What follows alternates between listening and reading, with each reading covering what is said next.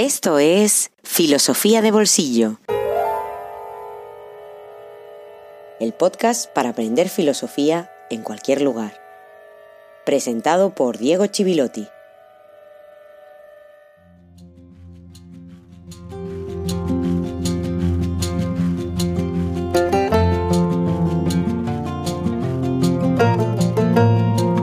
Buenos días y feliz bonus número 3. Los jueves filosóficos llegaron al final de su primera temporada el pasado jueves 11 de junio, pero como prometí, hasta que llegara la segunda temporada caerían algunos bonus. Y aquí está el primero, que nos ha hecho esperar y que al mismo tiempo que enlaza con un autor que apareció en el último episodio, se ocupa de una cuestión de gran actualidad.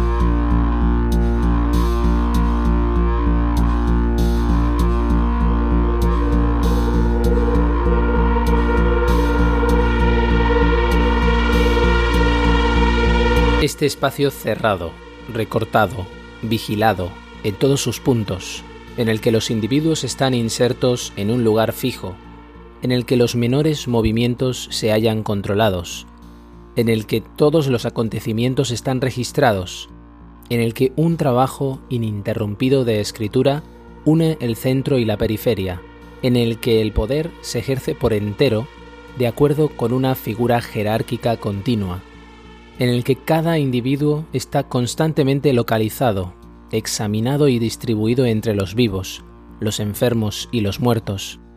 Todo esto constituye un modelo compacto del dispositivo disciplinario. A la epidemia responde el orden. Tiene por función desenredar todas las confusiones. La de la enfermedad que se transmite cuando los cuerpos se mezclan. La del mal que se multiplica cuando el miedo y la muerte borran los interdictos prescribe a cada cual su lugar, a cada cual su cuerpo, a cada cual su enfermedad y su muerte, a cada cual su bien, por el efecto de un poder omnipresente y omnisciente que se subdivide él mismo de manera regular e ininterrumpida hasta la determinación final del individuo, de lo que lo caracteriza, de lo que le pertenece, de lo que le ocurre. Contra la peste que es mezcla, la disciplina hace valer su poder que es análisis. Ha habido en torno de la peste toda una ficción literaria de la fiesta, las leyes suspendidas, los interdictos levantados, el frenesí del tiempo que pasa, los cuerpos mezclándose sin respeto, los individuos que se desenmascaran, que abandonan su identidad estatutaria y la figura bajo la cual se los reconocía, dejando aparecer una verdad totalmente distinta. Pero ha habido también un sueño político de la peste, que era exactamente lo inverso no la fiesta colectiva, sino las particiones estrictas, no las leyes transgredidas, sino la penetración del reglamento hasta los más finos detalles de la existencia y por intermedio de una jerarquía completa que garantiza el funcionamiento capilar del poder. No las máscaras que se ponen y se quitan, sino la asignación a cada cual de su verdadero nombre, de su verdadero lugar, de su verdadero cuerpo, y de la verdadera enfermedad. La peste como forma a la vez real e imaginaria del desorden tiene por correlato médico y político la disciplina.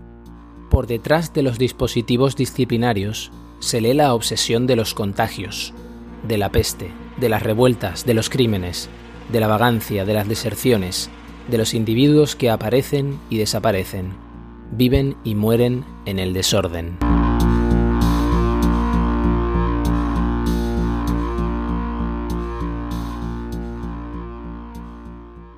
El autor de este fragmento lleno de esa atmósfera tan asfixiante es Michel Foucault y pertenece a su obra Vigilar y Castigar. Foucault es hijo de ese lenguaje de la crisis que en algún momento ha aparecido, donde se cuestiona la idea del sujeto trascendental, ese sujeto que funda Descartes, y la verdad deja de ser ese monumento enorme, ciclópeo y sólido, para pasar a ser una red muy compleja de entramados conceptuales, con la que hay que vérselas en porciones muy pequeñas, muy precarias y atendiendo a las diferencias más que a las identidades. La pandemia actual ha agudizado una realidad que venía siendo ya sometida a debate. Me refiero a si avanzamos hacia una sociedad de la vigilancia y si las nuevas formas de vigilancia, en nombre de la salud, la protección y la seguridad, amenazan la privacidad o la libertad o incluso vulneran derechos fundamentales. Cámaras de vigilancia en las ciudades, rastreos de móviles, reconocimiento facial, Estamos hablando de cartografías del orden, existencias por fases. Todo esto es algo que ya se había puesto de manifiesto en el mundo occidental, con las amenazas del terrorismo global, especialmente a partir del 2001, y más recientemente con nuestro uso de los motores de búsqueda y las redes sociales, en el cual alegremente cedemos toda nuestra privacidad a cambio de un placer, digamos, muy primario pero muy efectivo, prácticamente no hace falta que nos roben los datos porque voluntariamente los cedemos. Sin embargo, la obra de Foucault, muy anterior a todas esas realidades, evidentemente, nos da herramientas muy útiles para pensar las formas actuales del poder, multiformes y cambiantes.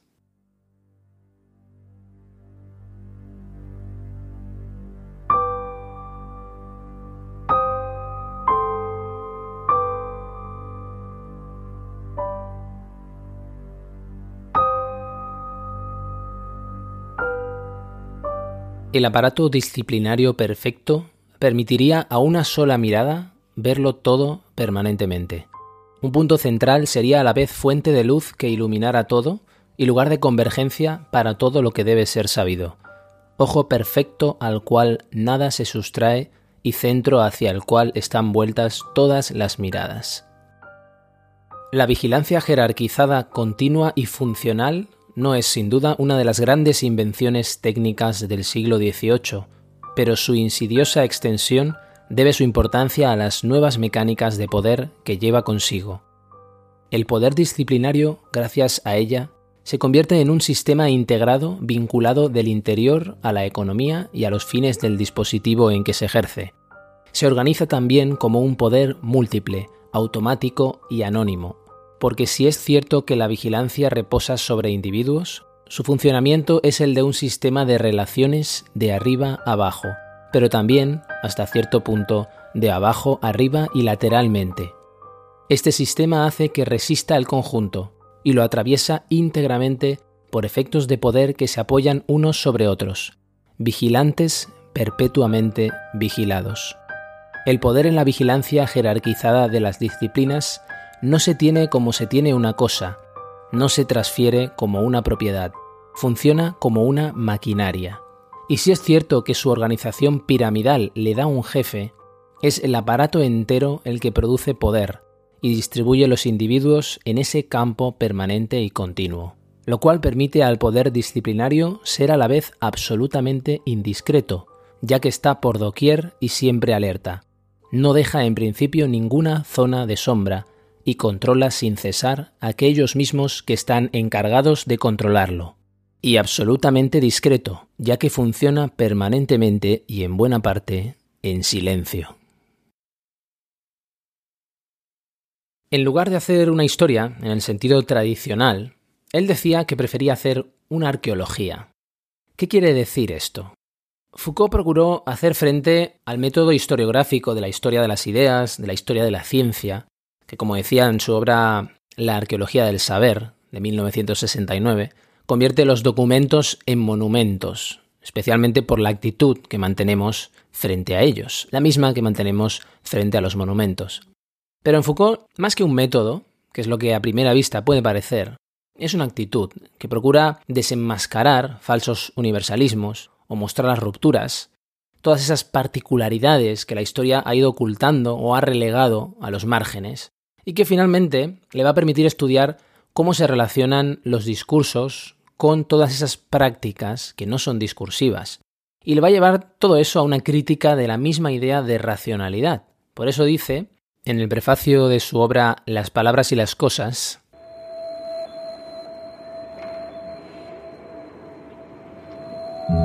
Lo que se ofrece al análisis arqueológico es todo el saber clásico, o más bien ese umbral que nos separa del pensamiento clásico y constituye nuestra modernidad.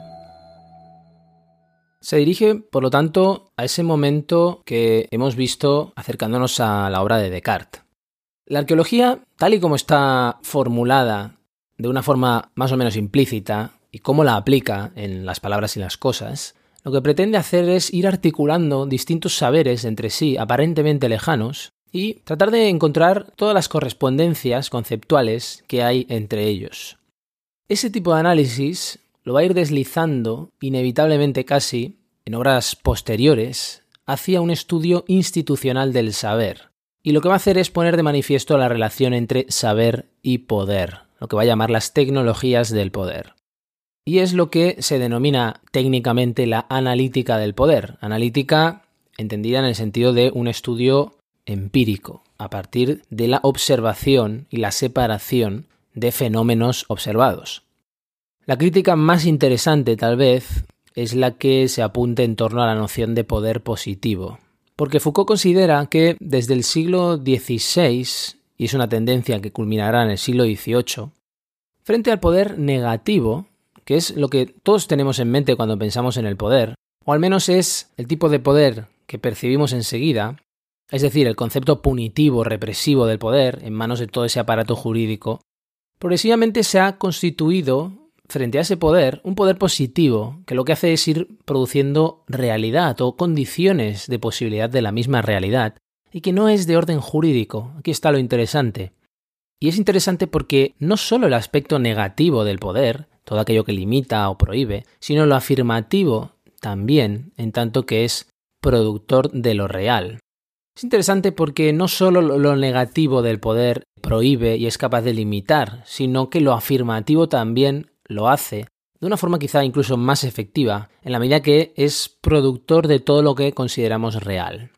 El sistema penal, por ejemplo, también es un elemento constituyente de la realidad, produce realidad. A efectos prácticos, en las instituciones sociopolíticas que va a analizar Foucault, él se refiere al psiquiátrico, a la escuela, al taller, lo que se hace es mantener un cuerpo social determinado y llevar a cabo intervenciones políticas que van actuando como una especie de profilaxis social. Hay siempre un mecanismo de protección que lo que consigue es mantener la existencia de individuos dóciles y rentables, que es lo que necesita ese cuerpo social para asegurar su existencia tal y como se da en determinado momento. Lo que sucede es que con el mecanismo disciplinario se llega a vigilar y dirigir absolutamente todo se llega a conseguir hasta con las unidades minúsculas en términos sociales, que es lo que Foucault entiende como átomos sociales, los individuos. Y esa relación entre saber y poder, a la que me refería, tiene lugar como una especie de detonación de las fronteras entre saber y poder. De tal forma que se contamina con el segundo el primero, fruto de toda esa experiencia arqueológica, que es esa actitud que propone Foucault, con la consecuencia de que el saber de las ciencias humanas no se puede desligar del poder disciplinario.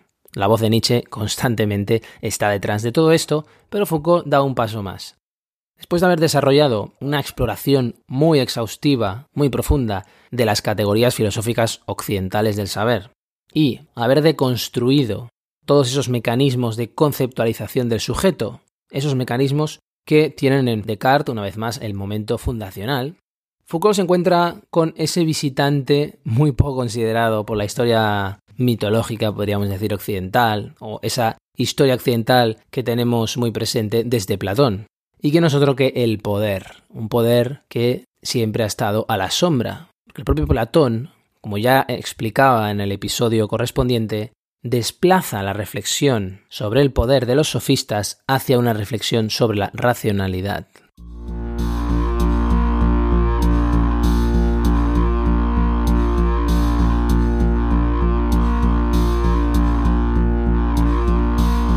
El ejercicio de la disciplina supone un dispositivo que coacciona por el juego de la mirada, un aparato en el que las técnicas que permiten ver inducen efectos de poder, y donde de rechazo los medios de coerción hacen claramente visibles aquellos sobre quienes se aplican. Lentamente, en el transcurso de la época clásica, vemos construirse esos observatorios de la multiplicidad humana para los cuales la historia de las ciencias ha guardado tan pocos elogios. al lado de la gran tecnología de los anteojos, de las lentes, de los haces luminosos, que forman cuerpo con la fundación de la física y de la cosmología nuevas, ha habido las pequeñas técnicas de las vigilancias múltiples y entrecruzadas, unas miradas que deben ver sin ser vistas. Un arte oscuro de la luz y de lo visible ha preparado en sordina un saber nuevo sobre el hombre, a través de las técnicas para sojuzgarlo y de los procedimientos para utilizarlo. Estos observatorios tienen un modelo casi ideal, el campamento militar. Es la ciudad apresurada y artificial que se construye y remodela casi a voluntad. Es el lugar privilegiado de un poder que debe tener tanto mayor intensidad, pero también discreción, tanto mayor eficacia y valor preventivo cuanto que se ejerce sobre hombres armados.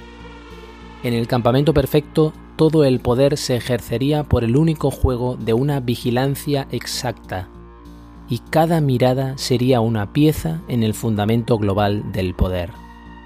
El viejo y tradicional plano cuadrado ha sido considerablemente afinado de acuerdo con innumerables esquemas. Se define exactamente la geometría de las avenidas, el número y la distribución de las tiendas de campaña, la orientación de sus entradas, la disposición de las filas y de las hileras. Se dibuja la red de las miradas que se controlan unas a otras. El campamento es el diagrama de un poder que actúa por el efecto de una visibilidad general.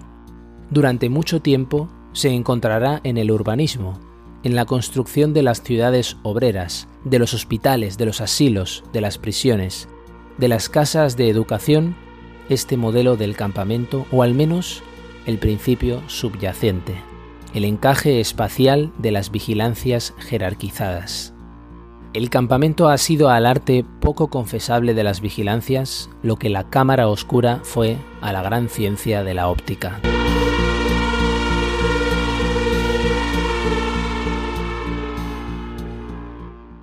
Es importante tener en cuenta que cuando Foucault habla de poder, no se refiere únicamente a lo que hemos hecho mención hasta ahora, más allá de las distinciones entre poder positivo y negativo.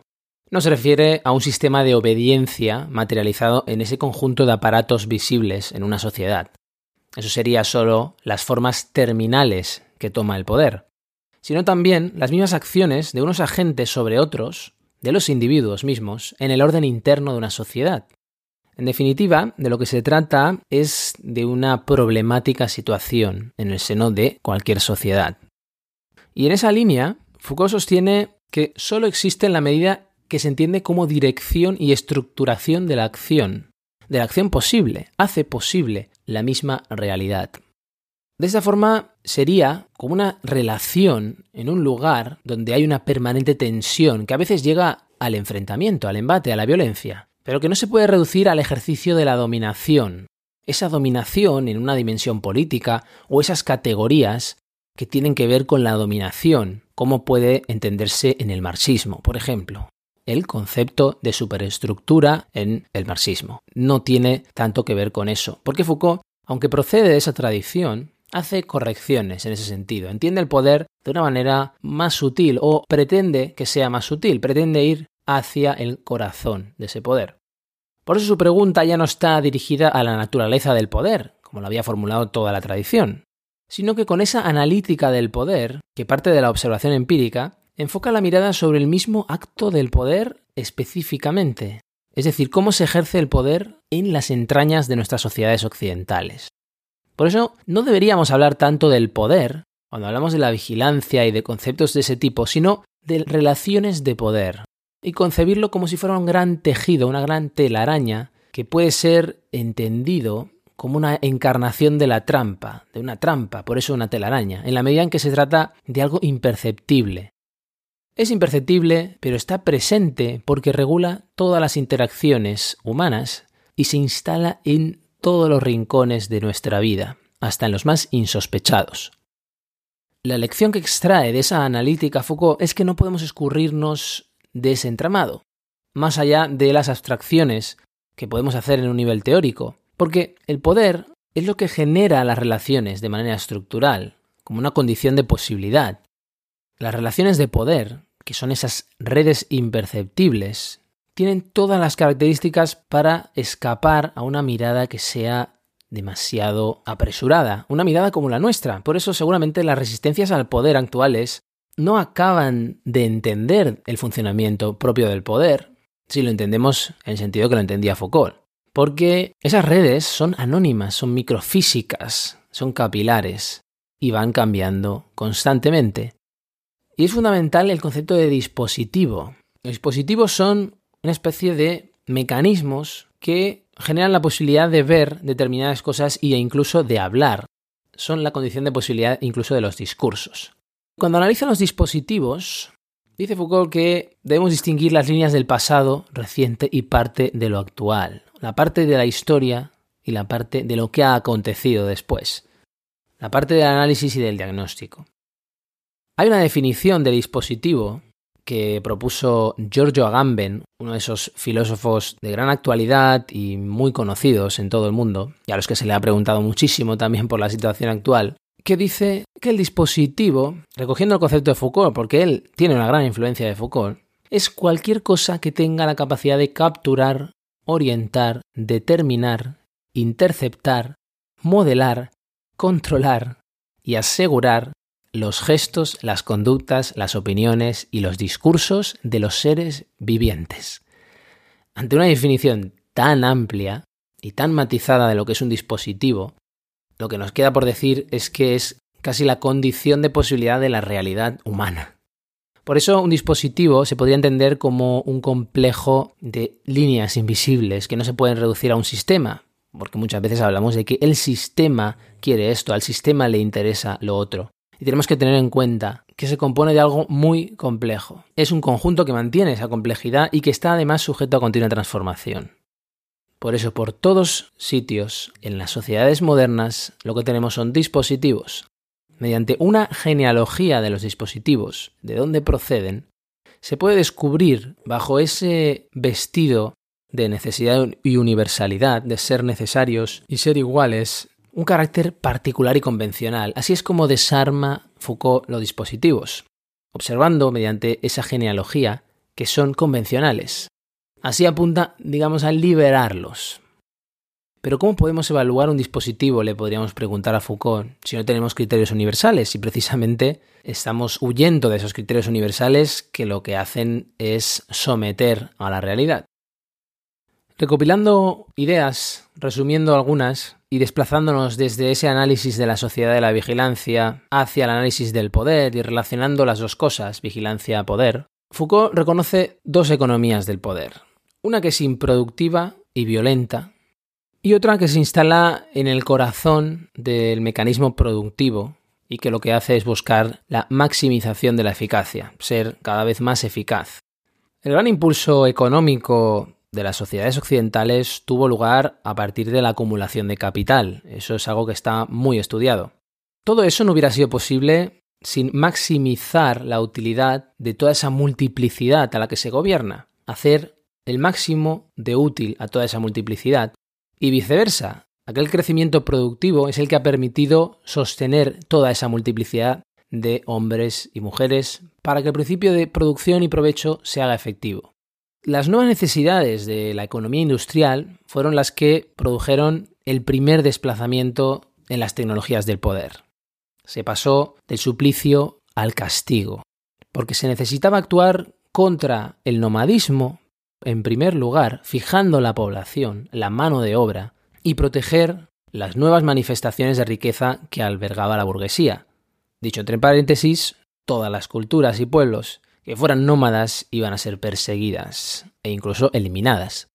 En la transferencia de los esquemas de poder a la división del trabajo, Foucault recurre al ejemplo de la aplicación de los procedimientos militares en la organización industrial. Esto es algo que hace continuamente. Y lo hace porque tiene una base histórica. En los siglos XVII y XVIII, que es lo que él denomina la etapa clásica, el periodo clásico, se produce un desplazamiento la disciplina, el control y la vigilancia continuada tiene que asegurar la fórmula mágica que continúa en la actualidad con sus momentos de crisis, pero continúa vigente. Docilidad política por un lado y productividad económica por el otro. Por lo tanto, con un modelo de organización social que tiene como referencia la institución penitenciaria, la cárcel, aquello que quizá castiga pero que nunca corrige. Una arquitectura a partir de la cual se disponen el resto de instituciones, no lo olvidemos, racionalizando el espacio, pero también racionalizando y administrando las energías vitales de los cuerpos. Bajo esa premisa, Foucault analiza talleres, hospitales, fábricas, escuelas, para llegar a la conclusión de que con todo ese movimiento se cumple el sueño de la burguesía. El Estado, en una especie de labor preventiva, lo que hace es poner en marcha una ortopedia social. Así la define Foucault. Por su parte, el aparato jurídico tiene que lidiar y vérselas con toda esa realidad sin cuerpo. Por eso, la penalidad moderna apunta mucho más a la vigilancia que al castigo. Y de hecho, es muy interesante cómo define Foucault los aparatos disciplinarios, porque los define como el infraderecho de la disciplina. Todo aquello a lo que nosotros cerramos los ojos, pero que está en la base del derecho. Sin ello, el derecho se desmoronaría. Y a esa conclusión llega Foucault después de haber desmantelado, a partir de ese análisis genealógico, el lugar común de nuestra percepción de la sociedad como un sistema configurado que se construye a partir de nociones fundamentales como la soberanía, como el derecho. En cualquier tertulia, en radio, televisión o en Twitter, donde te puedas asomar, verás cómo se legitima la sociedad en nombre de la soberanía y del derecho. Pero Foucault desmantela esa noción ya hace 60 años a partir de este análisis, en un marco jurídico delimitado y culminado, podríamos decir, por las reivindicaciones constantes de igualdad, los dispositivos disciplinarios, que son para Foucault mecanismos permanentes y silenciosos de control, que lo que hacen es garantizar el sometimiento de las fuerzas productivas, que somos todos nosotros. Son esos dispositivos la cara oculta y a la vez fundamental del proceso histórico en el cual la burguesía acaba dominando, acaba ganando esa lucha de clases hasta proclamar el fin de la lucha de clases. Y todo eso está sostenido sobre una serie de redes microfísicas, y cuando decimos microfísicas podemos decir casi invisibles, de poder. Las redes microfísicas de poder sostienen esa victoria de la burguesía. Por eso la penalidad, ese castigo, no tiene ninguna justificación contractual. Contractual teniendo en cuenta que el origen de nuestros sistemas políticos supuestamente se erige sobre un contrato social. Todavía no hemos llegado a ver teóricos del contrato social en filosofía de bolsillo, pero los veremos en próximas temporadas. Pero definido así de forma rápida, la penalidad no se puede justificar en ese sentido. Si el delincuente pasa a ser el enemigo del contrato social, es únicamente porque el contrato social lo que hace es proteger a la burguesía propietaria, a las propiedades.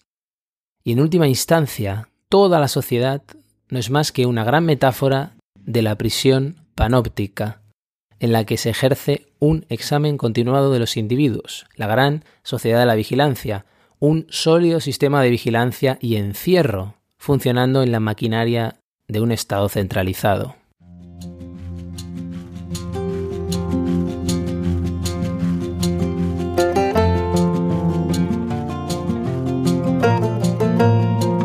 aquí se acaba este tercer bonus, más que dedicado a Foucault, dedicado a la sociedad de la vigilancia y a cómo la entiende Foucault a partir de su análisis del poder. Un análisis que pretende simplemente ofrecer una herramienta más y una voz más. Evidentemente no es la única, hay muchas otras voces, muchas en desacuerdo con muchas afirmaciones de Foucault, pero una herramienta para pensar la sociedad de la vigilancia, o como mínimo para plantearse el mismo hecho, si realmente vivimos en una sociedad de la vigilancia y si esa vigilancia se está agudizando en base a una situación diferente o a herramientas de vigilancia nuevas. Cuestiones abiertas que simplemente pretenden ofrecer eso, herramientas para pensar y para pensarse como individuos y como sociedad también. Y herramientas también para poder acercarse a otras lecturas más allá de esos tres autores que han sido el hilo conductor hasta ahora de filosofía de bolsillo. Nos veremos pronto, ya sea en el próximo bonus, ya sea en la segunda temporada. Como siempre reitero, lo mejor es ir a los textos En este caso, Vigilar y Castigar, Nacimiento de la Prisión de Michel Foucault, ha sido el libro que ha estado presente en todos estos fragmentos. También Las Palabras y las Cosas es otra obra importante para acercarse a Foucault. Y en cualquier caso, te invito a no olvidar todos esos textos que han ido apareciendo de Platón, Aristóteles y Descartes para llegar a la segunda temporada con muchas armas filosóficas. Siguen abiertos todos los canales en las redes sociales buscándome como Diego Chivilotti o también en nuestro email. Escribe a correo arroba filosofiadebolsillo.com. Muchas gracias por estar al otro lado. Nos vemos muy pronto aquí en Filosofía de Bolsillo.